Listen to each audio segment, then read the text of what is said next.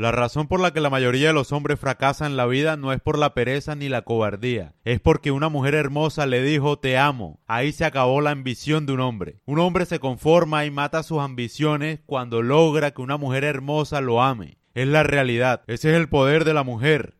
Pueden arruinar a cualquier hombre aún sin intentarlo, solo por amarlo. Necesitas aprender a separar tus metas y ambiciones de tu búsqueda para encontrar una buena mujer. El hombre que abandona todas sus metas por una mujer perderá a sus metas y también a la mujer. No importa si te casaste, las metas siguen siendo más importantes. Si logras tus metas tendrás contenta a tu mujer por siempre. Hazle saber que está con un ganador. Hazla sentir orgullosa.